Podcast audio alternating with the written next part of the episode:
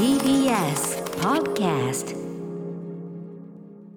時刻は6時30分になりました。6月14日月曜日 TBS ラジオキーステーションにお送りしているカルチャーキュレーションプログラムアフターシックスジャンクション。パーソナリティの私ライムスター歌丸です。そして月曜パートナー TBS アナウンサー熊崎和人です。ここからはカルチャー界の気になる人物動きを紹介するカルチャートークのコーナーです。本日この時間は熊崎和人さんプレゼンでこの時間頂戴いたします,、うん。人気ボーイズグループ JO1 を生みましたサバイバルオーディション番組プロデュース101ジャパン。そのシーズン2が昨日完結いたしまして私応援アナウンサーを務めていたということで、見まくっていたわけで、まあね。熊崎君はでも本当にあの韓国ポップカルチャーとかも今詳しいし、あとはい。もともと南西アイドルグループね。そうですね。もすごい好きだったりとか、はい。もうそ素養的にはバッチリですよねこれね。ね完全に沼ですね。沼。もううん今もう完全にそのプリュロス、まあ、プロデュース101のことをプリュって言うんですけど、プリュロスという感じなんですけれども、まずこれどういうものなのかというところから最初に説明していきたいと思いますね、プロデュース101ジャパンというのは練習生と呼ばれる候補者まず101人からスタートしましてさまざまな課題やバトルを経まして国民プロデューサーと呼ばれる視聴者の投票によって勝ち残った11人の練習生がデビューするものということで昨日そのデビューメンバー11人が決まりました、はい。でグループ名が INI という名前になりました、で今流れている曲がテーマ曲の「レッド・ミー・フライその未来へ」という曲なんですけれども、うん。やっぱり決まってみると、まあ嬉しい思い頑張ったみんなが決まって嬉しい思いもあり、うん。頑張った方子たちが落ちちゃったという悲しい思いもあってうんうんうん。非常に複雑な感情なんですけれども、これメインターゲットは大体10代とか20代の女性が多いんですけど、うん。31歳の私熊崎がなんでここまで虜になったのかっていうところを見ると、やっぱりですねこう一生懸命頑張っているかっこいい男の子たち可愛い男の子たちがですね一生懸命頑張っていてさらにそれに青春とか努力とかいろんなものが詰まっていて、ん。ですからまあ何かにかつて一生懸命だった人とか今一生懸命何かに頑張っている人とかには刺さる要素があるのかなというところは非常に感じております。うん。でこれがどんなオーディションなのかとかですねどんなメンバーが選ばれたのかというところも紹介します、まあ ASAYAN とか宇多丸さんもかなりご覧になっていたとはまあ、最初にモーニング娘。ね、あの2000年代初頭にめちゃめちゃ、あ90年代後半から2000年代初頭ハマった時はやっぱり最初、ええそのオーディションっていうところは大きかったかもしれないですからね。そのオーディションとちょっとまた違うですね、ええ。特徴的なオーディションの形式というところもありますので、そのあたりお知らせの後説明していきたいと思います。くお願いします After Six Junction. さあここからカルチャートーク。今夜は人気ボーイズグループ JO1 を生んだサバイバルオーディション番組「プロデュース101ジャパン」のシーズン2で応援アナウンサーを務めた熊崎君がその魅力、えーはい。紹介してくれるということで改めてお願いします。よろしくお願いいたします、で昨日ファイナルで INI というボーイズグループ誕生しましたがおめでとうございますだよねそうですねまずまずはねおめでとうございますというところなんですが、プロデュース101について説明をしていきます。まず基本的なところから、まずこちらからいきましょう。発祥は韓国通称プデュということでプロデュース101を略してプデュということをもうファンの中ではまあ親しまれているうんということですね、で最近だともう本当に韓国が最先端行っていて、それこそもうアイドルとかももう韓国だけじゃなくてアジアだけじゃなくてもう世界へ羽ばたいているアイドルグループまさにそういうことなんですよね、それの根幹に結構あるのがこのオーディション番組でプロデュース101とか k p o p スターとかいろんなものがあるんですけれども。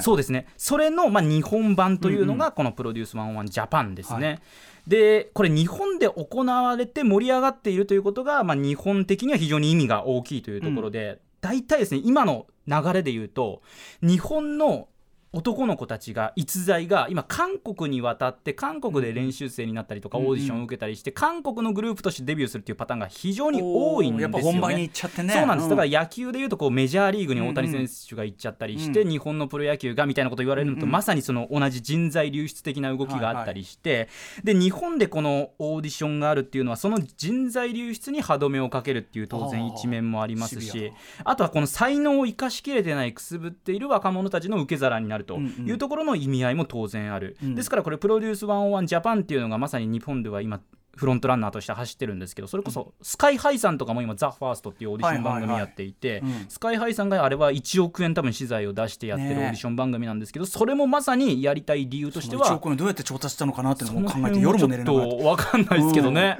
うん。どうしてんのかなと思って。でもそこの危機感からスカイハイさんはやったりとか、うんうん。あとちょっとこれまだちょっと分かんないんですけどニジプロ生んだあのーそれの男性版ももしかしたらやるんじゃないかとかっていうこともささやかれていたりしてですから本当に日本でオーディション番組も盛んになっている。そうだよね。でその最先端のプロデュース101っていうのはもともとこれやっぱり韓国のもので、で2016年から始まったものオーディション番組ですね、うん。でこれまであの2016年にガールズグループ IO1 とか2017年は WANA1 とか2018年はあのガールズグループ IZ1 これ韓国の芸能事務所に所属する練習生、それから日本の AKB48 のグループ総勢96人の練習生から12人のメンバーが結成されるということで、ちょっとルールは違うんですけどこういうものもありましたし、2019年にはボーイズグループ X1 ということでもうこれ韓国でデビューを決めればもう即スターのチケットというようなですねこういうオーディション番組、うんでそれの日本版ではい。2019年に始まったのが、うんプロデュース101ジャパンのシーズン1で、そこで今 JO1 というのが結成されて、でそれのシーズン2として行われていたのが、まさに今回で、はい。昨日最終メンバーが決まった。2020からこの今までにかけてやってきた、大体半年ぐらいかけていったんですけれども、最後配信して我々が見ていったのは最後の3か月ぐらいの期間なんですけれども、その中で決まったのが INI というグループということになるわけなんですね、ですから本当にもうスターのまずは第一歩スタートラインに立ったというところのこの11人 INI というわけです。では続いてポイント説明していきたいと思います、このプロデュース101のここが面白い。その1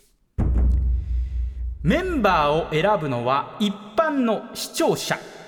はいこれがですね、もううん最大のこのオーディション番組のポイントである。確かにそのオーディションものとかね、それこそ20だったら J.I. パークさん、はい。まあ、古くはそのモーニング娘。だったらつんくさんとかそうですね。そういうねこの人がこう厳しい基準を持って選ぶみたいなのがあるけど、なるほど。一般視聴者。そうなんです。でこれカリスマが選ぶ良さっていうのは当然あるんですけれどもこのプロデュース101に関しては一般視聴者が投票をして最後に残った11人がデビューをしますので、うん。これファンたちファンのことを国民プロデューサーって呼ぶんですけれども、国民プロデューサーたちがですねみんなもう超本気なわけですよ。そりゃそうなこれが良くもあり悪くもあり悪くもありっていうところも説明していきたいと思いますが、ですからやっぱり自分の推しをとにかくデビューさせたいので、うん SNS での布教活動はもちろんですねインターネット上ではなくて練習生の地元とかで広告を出したりしている、今えじ自腹で？そうです。これ写真ちょっと見てください、松つ釣り広告これ。松田仁君っていうこの子沖縄出身のええ練習生で選ばれたんですよ、11人の中に、これ沖縄のユイレールの中にうん。ファンが広告を出す。自腹で。そうなんです。はあ。で投票してくださいっていうアピールをする。あですからそうやってどんどんこのファンたち国民プロデューサーたちによって広がっていくという面もあるわけですよね。で投票方法というのは非常に簡単で YahooID を持っていれば誰でも投票をすることができます。で1日の間に投票できるのが1回。で翌日にはその投票リセットされますので再度また投票できるというシステム。1日1回ずつ投票していくことができるということなんですね。うん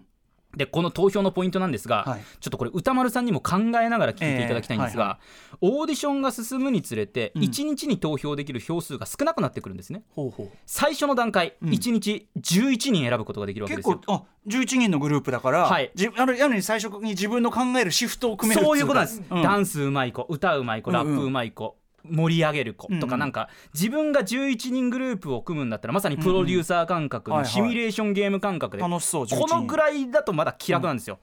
ただどんどん人数が絞られてきてさまざまな審査があって101人から60人になるんですね、うん。で60人から次21人になるんですけど、このタイミングから1日の投票権たった2人になるんです。あれ急に減った。そうなんです。こうなる、るとちょっと悩みが増えてくる。うんうん。で最後ファイナルってこの最終回に向けての週というのは、うんうんえっと1日1票になるんですね、あうんうん。21人その後残った後の11人を決める時っていうのは1日1票になるうん。ですからオーディションが進むごとに我々はいろんな映像も見て練習生の個性とかが分かってきていろんな練習生を応援するのに投票権は減っていくというこの反比例が起きてくるわけですよ。最。初はだからものすごいこう、まあ、ある種無責任なというか、はい。まあこれで取ってこれで取ってこれ能力別で、ええ。はいお前お前お前みたいなやってたのが、この子も頑張ってる。この子も伸びてる。みたいな気持ちがふ膨らんでこの子もいいこの子もいいなってるのに減ってるっていうことなんだ。そういうことなんです。投票は。なるほどね。でしかもこれ得票数というのは最初からの合算ではなくて、うんうん。大きな順位発表式っていうのが節目のポイントであるんですね。えでその節目の発表が終わったらリセットされちゃうんですよ。えうんうん。ですから今回もそうだったんですけれどもずっといい上位にいる人気メンバーでこの子は硬いと思われていた子がまさかのうん。落ちちゃうというようでですねなるほど悲劇が繰り返されてしまう制度であるとなるほどね。いうことがあまあるんですね。まあい例えばいい面で言えば後から伸びてきた子とはい。かっていうのがやっぱチャンスつかめるようになってる。最後まで分かんない、うんうんうん。そうです。右肩上がりに上がっていく子もうんうん。当然いるっていうところもありまして、じゃあ例えばですよ。そのデビューの前の順位発表式で、ええ。歌丸さん2人をしている子がいます。はい。で1人はその時の順位が3位でした。うん。もう1人が県外で12位。もう少しで11人に入れそうだ AB としましょうか。A,、はい。A 君が3位だった、はい。B は12 12位だったとします、うんそして1日1票になります。はい。歌丸さんどうします？え？ああそうか。どっ2ちか。人をしてるんですけど2人うんうん。1日2票投票できないです。1日1票、どっちかを押さなきゃいけない、はいなるほどね。まあだからそのほっときゃ A はこのままだったら入んのかなって感じはい。もするから、じゃあ B を押すかっていうでもこの心理がみんなに働くとぐっと A に入れる人が減っちゃったりして本来例えば実力が硬いとこだった A 君が落ちるという事態も招きかねない。で、はい。その事態を目にした時に V 君が受かったのは嬉しいけどいや A 入ってないの？おなんか俺のせいみたいなんだけどみたいな。まさにそういうことにもなるよね。でこの展開がこのプロデュース101シリーズではたくさん起きてしまっているというこれ悲劇が起きてしまうでもね僕はこういう時はでもねやっぱり一票なんだったらその応援票ってよりはやっぱり戦力票に入れるかもしれない。だからうん。A に入れるかも、はい。だからこれ非常に難しい判断を迫られると。でも B にあのすごく申し訳なく思い、はい。彼のその後のもし仮に落ちてしまったらその後のキャリアのサポートは怠った。もうなんだろう？この3回意識なんだ俺これ。だからそういうことなんです、うんなんだこれ？それがだから国民プロデューサーの人たちはまさに今の歌丸さんが発言してくださったそのことを今まさに思っているということですからだからこそ最後の最後の順位発表式まで誰が11人選ばれるかっていうのは分からないから油断できないし胃が痛いしだから私が令和になって一番緊張したんだみたいなこと言ってましたけど、はい。こういう状況だからこそもう本当に吐きそうな心理になって。しまうと。この2年で一番。どんどん過激になってくるというところもあるわけですよね。だからこの辺りを踏まえて、まあ、11人選ばれた子たちは当然実力もありますけど運も持っていないといけないんだというところが分かっていただけたのかなと思いだます。しやっぱりその見る側に何ていうかなこうこうなんていうの見る側の推し推しの気持ちがはい。すごいギューッとこうギューッとこう圧がかけられるっていうか、強くなるよね。いろんな意味で。だから本当自分の推しが受かった子でも当然この子はもう受かる前提で考えてた子が落ちちゃったりすると。さっきの AB で言うとはい、自分の推し受かったけど嬉しいじゃなくてうんこのいるはずだった子がなんでいないのみたいな感いやいやなんでもうドラフト1位級のがなんで入ってないのみたいな、ね、そういうことになってしまうというなるほど。戦力って考えたらこれは大きな損失だみたいなそういうことなんですよ。そしてその中で昨日ついに最終メンバー11人が決まりましたので、はい。こちら行きたいと思います。新生グループ INI の魅力。はいということで11人選ばれたメンバーをですね歌丸さんにもその顔写真とともに見ていただきたいと思います。は資料をいただいております。あのやっぱりこれオーディション今世界に羽ばたくボーイズグループという大テーマがありますので、うん。歌ラップダンスこれがもう必修科目になってるわパーってもうけな。んですよね。パートがあるもんね。はい。でこの11人を見ますと非常にこうバランスがいいメンバーだなというところがあります。これ下に歌丸さんが見ている下のところにランクグラフっていうのはこれまでのそのランクのあー順位の流れだ。なんですけれども、はいはいはいはい多分リーダー的存在になるのはこの1位の木村雅也もうぶっていうのは。もうミスター安定感でもうずっと1位と2位しか経経験していない、うんうん。で3位になった田島君っていうのがそのライバルで最終的には3位だったんですけどその木村君と1位あー2位をずっと争っていたといううんうん。これはもうもう A クラスというですね、うんうんうん評価ももう全部 A クラスでもう誰しもが認める2トップだったという子ですよね。面白い。うん。でこのグループを見ると歌がうまくて多分ツインボーカルになるなというのが4位の藤巻恭介君と2位の高塚博夢君という子がなるのかな、彼が彼らがうまいんだ。はい、あと5位の尾崎匠君なんかもうまい、でうん。ダンスで引っ張っていくのはおそらくこの西弘人君という子が6位の子ですね、うんうんで歌丸さんラップチームがですねええ。多分この9位の池崎理人君という子はですね、今はい。回ラップのトレーナーで健座390さんが入ったんですけれど。も健座さんもまだ荒削りなんだけどこのひ非常に低音ボイスでこの低い声を生かしていけばいいラッパーになるということで、健座さんも太鼓こ判をしている。オフィシャル仕事の時の賢座の仕事の安定ぶりよ。健座さんすごいっすよ。あの本当にこんな上司欲しいっていうああのあね。一番もうねやっぱねそれはお金出すよ俺は賢座にね。健座さんはすごいです。ちゃんとね褒めた上で、うんうん。じゃあその上でこうするといいんじゃないみたいな。さすがさす指が導力が素晴らしいダメレコでねいろんなね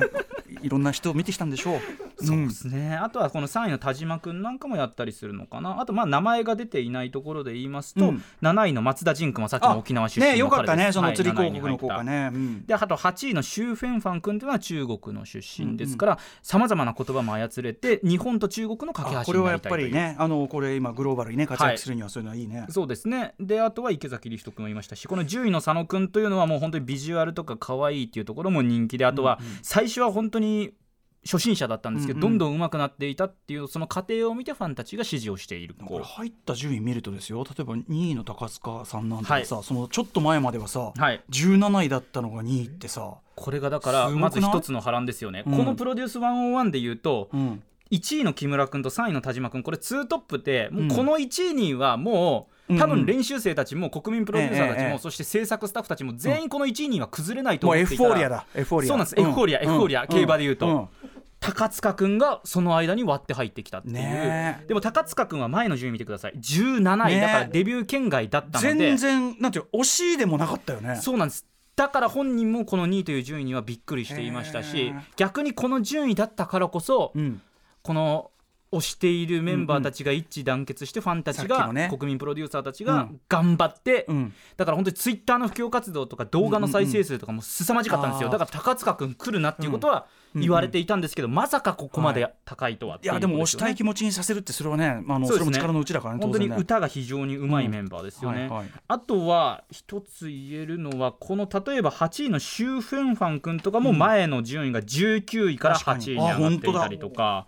こういうだから最後の最後で大逆転みたいなパターンも当然あったりする。逆に言うとこれ硬いと思われてたけど落ちちゃった方もいらっしゃるんだもんね。今回で言うと本当にこれまだちょっと私個人的に振り返るにはちょっとと気持ちがっていうところもあるんですけどそうだよね。あの16位の西島蓮太君という子がいまして、この子は最初から177634ということでもうはっきりこの言って推移ちょっともうこの子は上位メンバーとして、うん。もう誰しもが認めているし、うん。通るなとは思われていてこれは。そうなんですこれよね。前回ねあの要はか結構上位キープして4位6位から4位に上げたところでまで来て、はい。からのまさかのって感じだね。そうなんですよね。ですからはあ。そこのもうこういうことも起きてしまう、だこれは残念だからでも西島君に関してはまあ本当国民プロデューサーとしても理由が本当に全く分からなくて。だからそのさっきの投票のシステムの、まあある意味こう起こすこう波乱部分っていうか不確定部分っていうか。実力はありますしね。まあ、こうでもさそこまでの人だったらこう今回がこれでも、つ何らかの形で確実にこう別の形でね絶対出るんじゃない？なんか。いや出てくれると思いますね。当然引きもありますしそれを信じてますし。当然またね出てきたら応援したいですし、ね。もう大好きなので私も。いやなあの今までのそういうオーディション番組日本のそれでも、やっぱり必ずしも受かった組が実はねそうですね。っていうわけではなかったりするからね、うんあとは本当だからこれ最後の最後までわからない。例えば小林大吾君っていう13位の子なんかもこれもうずっと入るだろうって言われてて、6位7位7位できて最後13位だったりとか。ねえこれは悔しさもいかばかりか。まあもちろんファンももちろんご当人もね。これしかもそれをさ間近でリアルタイムで発表とそのリアクションっていうか。で正直えっていう。食らうよね。えっていう感じですしなんなんて言うんでしょうね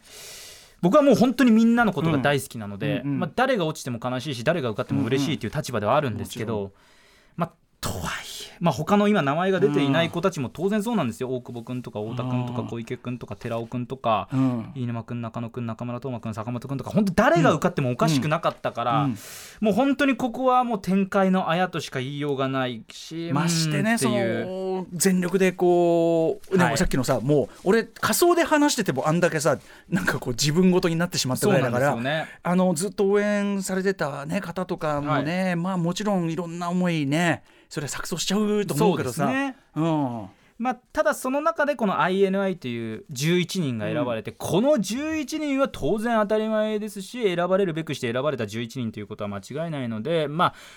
みんな応援してほしいなということは個人的には大変強く思います。これそのグループが決まりましたデビュー決まりました、でここからさらにこう訓練みたいのがあるんですか？あとねここからなんですよね、うん、実は実はここから厳しいトレーニングを積んで年内にデビュー予定なんですがまさにこのトレーニングというのは韓国のんアイドルの過程をはい。踏襲するような形ですよね。k p o p アイドルってやっぱりそのデビューするまでのその訓練の周到さもう完全にこうもう100200出来上がった状態まではい持っていかないとデビューはさせないじゃないけど、はい。それこそがねあのクオリティっていうところがやっぱあるから。ええそれはねあのこっからが勝負だってもちろんそうでしょうね。そうねなんかシーズン1の JO1 のちょっと話を聞いたことがあって、